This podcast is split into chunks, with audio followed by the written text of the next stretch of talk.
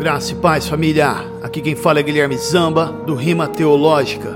E eu estou aqui no Teologicamente apresentando meus devocionais. Gostaria de agradecer a toda a família do TCast, também conhecido como Podcast Teologicamente.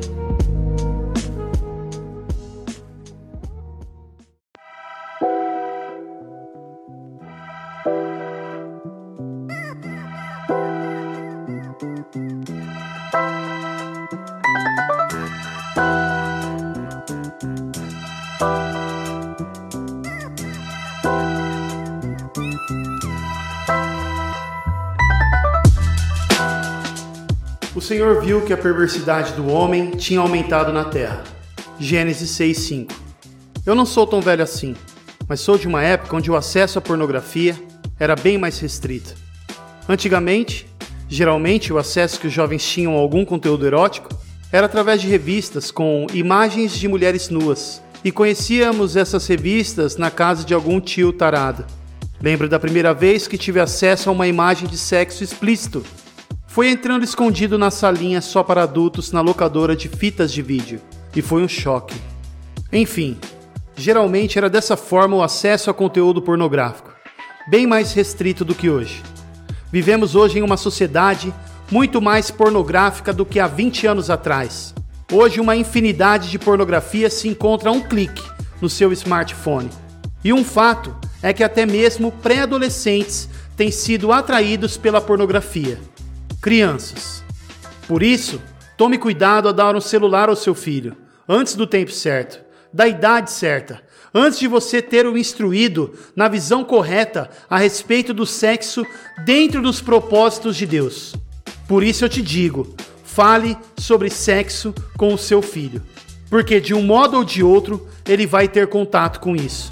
Na escola, por exemplo, quando alguma criança mal educada falar a respeito disso e até mesmo expor conteúdos eróticos na escola, porque crianças têm levado celular na escola, fora os funks depravados com letras extremamente pornográficas. E isso vai gerar uma curiosidade em seu filho. A real é essa. Por isso, se ligue, pai e mãe. Essa é a situação atual. Porém, não quero dizer que a depravação do ser humano caído há 20 anos atrás era mais light. Acontece que agora, pela facilidade da tecnologia, a depravação é mais instigada, o que gera um aumento da impiedade.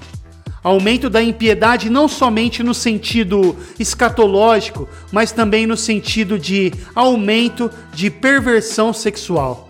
O que no passado era considerado bizarro, hoje é considerado belo e até mesmo libertador. Erotização escancarada, um banquete ilícito. E o pecado é gradativo, ele te arrasta e te prende. E quando isso acontece, nossa consciência acaba se tornando cauterizada e deixamos de nos preocupar com ele. Em Hebreus capítulo 3, versículo 13 está escrito assim: Encorajem-se uns aos outros todos os dias, durante o tempo que se chama hoje, de modo que nenhum de vocês seja endurecido pelo engano do pecado. Nos tornamos cada vez mais pervertidos quando nos entregamos ao pecado deliberadamente e escravizados como o apóstolo Paulo vai dizer em Romanos 6, versículo 16. Diz assim: Vocês não sabem que quando se oferecem como escravos, tornam-se escravos daquilo que obedecem? No entanto, meus irmãos, sabemos que Cristo veio para nos libertar. E assim como o povo de Israel foi liberto da escravidão do Egito, que não venhamos fazer como muitos no passado que queriam voltar para a escravidão estamos vestidos com a justiça de Cristo e que não venhamos nos revestir do velho homem, mas que possamos mortificá-lo a cada dia, olhando para a cruz, pregando o evangelho para nós diariamente, meditando no horror e o preço que o pecado custou, que foi a morte de nosso amado. Como diz aquele cântico do edificante, chamado Suficiente, música que indico fortemente, que diz assim: como amarei o meu pecado, que fez morrer quem mais me amou.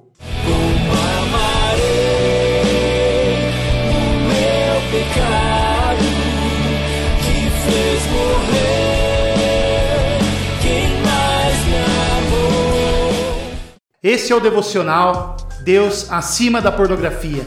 Podcast Rima Teológica.